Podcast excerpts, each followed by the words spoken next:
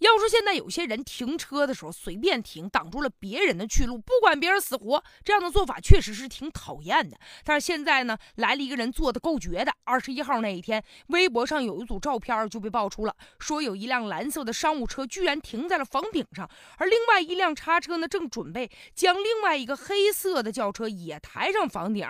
据说呢，这一排平房是车库，而这两辆车之所以被放在了房顶上，就是因为挡住了人家车库的入口。口了，那人车库的主人能愿意吗？所以受到了这样的待遇，很多网友就惊呼啊，说：“哎呀，这干的太漂亮了，就应该让那一些就随便停车的人好好的看看。”但依我看，就这事儿随便叫好，好像也不太合适吧？确实，咱得承认啊，有一些人呢，这个停车严重扰乱了一些公共秩序，而且呢，有的人吧，就停车非得停到人家旁边去，影响了别人呢。你自己你觉得你痛快了，但是确实是对别人的出行造成影响，让人是深恶痛绝呀。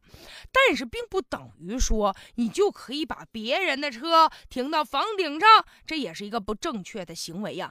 再者了，你想，如果说你觉得别人随便停车挡住你的出口了，你觉得他不仁，那你把他车弄到房顶上，他怎么开起来呀？这不也是不义吗？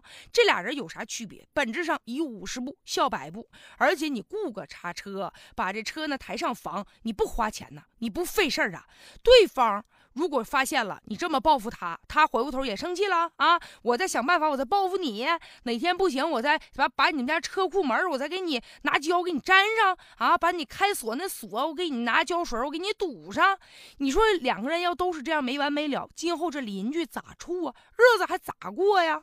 现在就说明啥呢？有的时候吧，就大家伙对于出现的一些问题，但凡涉及到我自己的利益了哈，那我就粗暴的来对待。